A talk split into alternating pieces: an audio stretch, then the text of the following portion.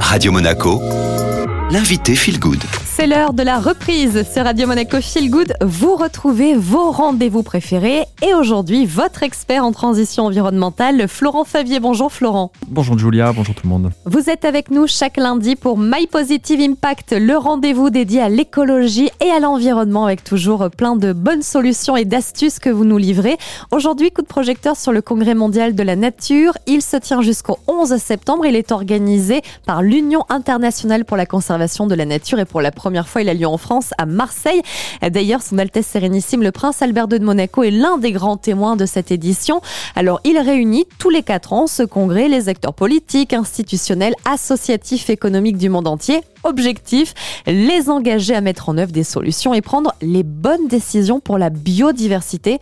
Alors, Florent, j'ai besoin de vous. La définition de la biodiversité, concrètement, qu'est-ce que c'est? C'est l'immense variété des espèces animales et végétales qui existent sur Terre, sur et dans le sol, dans l'eau et dans l'air. Ce terme englobe les milieux dans lesquels vivent ces espèces, forêts, lacs, déserts, mais aussi les relations complexes d'interdépendance qu'ils ont entre eux. En gros, la biodiversité, c'est le lien qui unit toutes les formes de vie de notre planète. L'être humain en fait complètement partie, même s'il a tendance à se mettre au-dessus.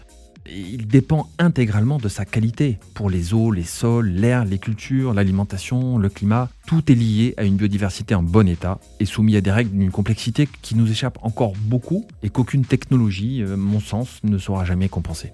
On sait, Florent, euh, qu'il y a beaucoup de menaces hein, qui pèsent sur la biodiversité et en même temps, j'ai surtout l'impression que c'est notre relation à la nature qui est étrange parce qu'on est à la fois euh, subjugué devant sa beauté, on a longtemps été écrasé par sa force, comme les éléments naturels incontrôlables, et puis en même temps impressionné par le nombre d'espèces végétales et animales qui existent et ça a créé une sorte d'échelle, un rapport un peu biaisé, comme si par exemple on disait euh, bon mais ne t'inquiète pas, il y a tellement de poissons dans l'océan et dans la mer qu'on peut se servir sans modération. On a cru que la nature était un puissant fond à notre disposition. Donc on prélève sans penser qu'il y a des conséquences. Mais les conséquences sont là et les menaces elles sont là. En peu de temps, il n'est pas un milieu ou une espèce sur Terre comme en mer qui échappe à notre voracité. En 40 ans, 70% des vertébrés sauvages ont disparu de la planète, comme 60% des oiseaux ont disparu d'Europe. Ça devrait nous alarmer autant que le climat et pourtant on en parle moins. Et heureusement qu'on vous a avec nous, euh, Florence, sur Radio Monaco pour évoquer tous ces sujets. Alors ok, la biodiversité va mal, on l'a compris, mais qu'est-ce qu'on peut faire? Quelles sont les solutions à notre disposition pour la préserver un maximum?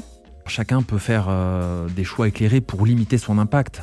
Moins consommer, mais mieux, acheter local, de saison, limiter les emballages. En matière de biodiversité, c'est un peu plus complexe, mais par exemple, les labels bio ou d'agriculture raisonnée ont un impact concret direct parce qu'ils utilisent moins de substances chimiques et toxiques pour les animaux, les végétaux. On peut aussi, quand on a un jardin ou un balcon par exemple, mettre des plantes euh, dites mellifères Pardon Florent, mais qu'est-ce qu'une plante mellifère? Comme le, la menthe par exemple, qui sont des, plantes bonnes pour les insectes pollinisateurs, donc qui vont se nourrir de, ces plantes et faire qu'elles se reproduisent. On peut aussi faire du compost, c'est un bon moyen de rendre à la nature une partie de ce qu'on lui prélève. Alors vous me direz, l'échelle individuelle, ça n'a pas l'air d'être grand-chose, mais à l'échelle d'un continent, voire de plusieurs continents, l'impact sera indéniable. Impact positif, indéniable avec My Positive Impact. C'est chaque lundi sur Radio Monaco. N'oubliez pas de retrouver les podcasts en tapant dans toutes les plateformes Radio Monaco Feel Good. Et nous, on continue cette belle matinée ensemble avec la musique sur Radio Monaco.